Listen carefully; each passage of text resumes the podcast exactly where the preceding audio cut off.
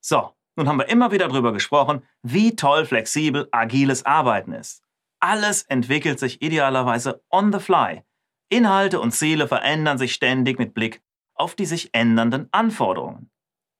Alles ist im Fluss, aber es fließt in die richtige Richtung. Ja?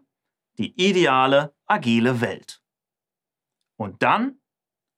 Dann kommt der Auftraggeber und sagt, ich will das unbedingt bis Ende August und das darf auf keinen Fall mehr als 90.000 Euro kosten. Bam! Tja, da schauen Sie erstmal dumm. Da kommt die Realität wie ein Dampfhammer und schlägt zu.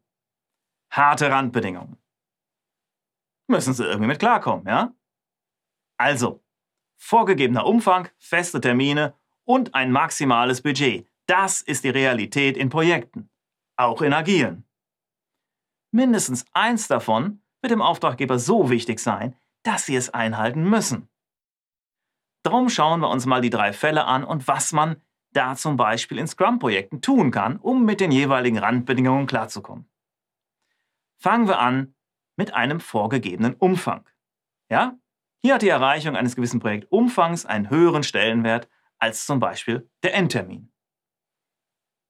In den letzten Abschnitten ging es ja immer auch um das Schätzen von Aufwänden und genau das wird jetzt wichtig. Man muss jetzt in den sauren Apfel beißen und das Product Backlog intensiv pflegen, ja? Sie brauchen da jetzt leider doch eine gewisse Detailtiefe, um eben ordentlich schätzen zu können. Ganz klar, das ist jetzt mehr und weiter in der Zukunft geplant, als man es idealerweise im Agilen eigentlich tun will. Aber es geht nicht anders. Also, Sie pflegen das Backlog, bis Sie den geplanten Umfang ausreichend detailliert beschrieben und geschätzt haben. Dann addieren Sie die Storypoints aller Elemente, die im Release enthalten sein sollen. Hier im Beispiel sind das 100. Dann schauen Sie auf die Entwicklungsgeschwindigkeit des Teams in der Vergangenheit. Was war die maximale und was war die minimale Velocity? Hier im Beispiel minimal 15 und maximal 20 pro Sprint. Ja, und damit können Sie dann ganz einfach berechnen, wie viel Sprints Sie minimal und maximal benötigen werden. Also einmal teilen Sie jetzt die 100 Story Points durch die minimale Velocity 15, also 7 Sprints, und dann durch die maximale Velocity 20, also 5 Sprints. Ja, dann werden Sie wohl irgendwie zwischen 5 und 7 Sprints für den geplanten Umfang benötigen. Und daraus können Sie dann zum Beispiel direkt einen Zeitrahmen und auch die Kosten schätzen. Das machen Sie also bei festem Umfang.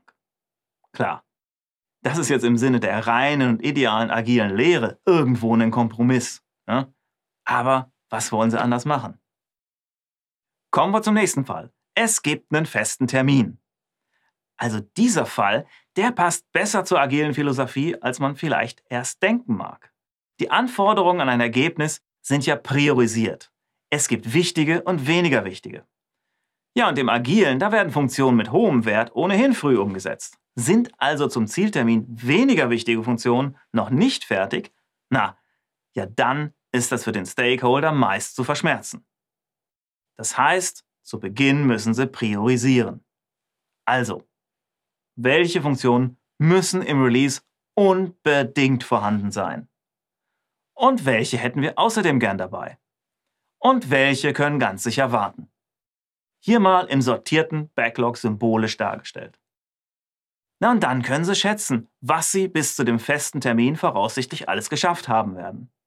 Also in fünf Schritten sieht das so aus. Erstens Festlegung der Anzahl von Sprints für das Release. Zweitens Pflege des Backlogs in einer Tiefe, sodass genügend Funktionen für das Release detailliert beschrieben und geschätzt worden sind. Drittens Feststellung der Entwicklungsgeschwindigkeit des Teams in Form eines Bereichs, ja, minimal, maximal.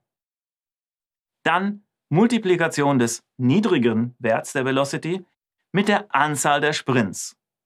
Diese Zahl im Product Backlog markieren. Als schaffen wir.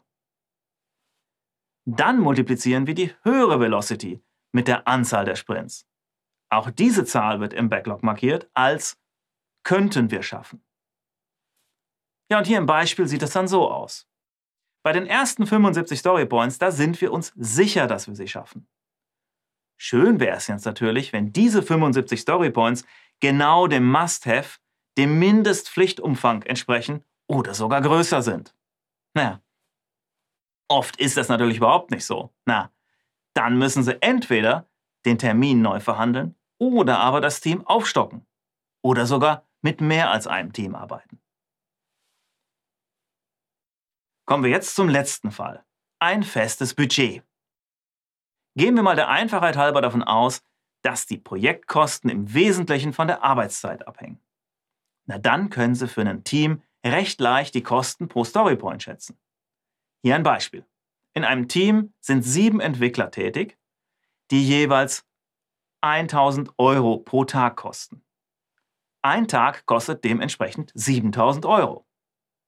Ein Sprint dauert 10 Arbeitstage, sodass für einen Sprint Kosten von 70.000 Euro anfallen.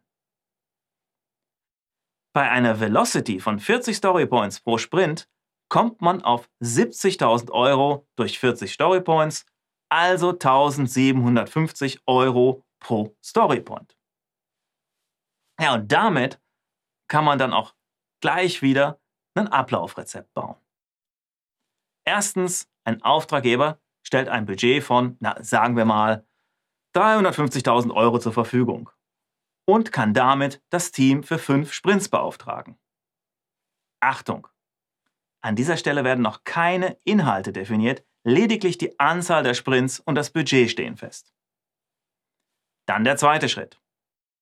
Der Auftraggeber beschreibt seine Anforderungen. Und im dritten Schritt kommen Product Owner und Developer und erstellen das Product Backlog und schätzen Aufwände für diese Anforderungen. Dabei werden die wichtigsten Anforderungen oben im Backlog angeordnet.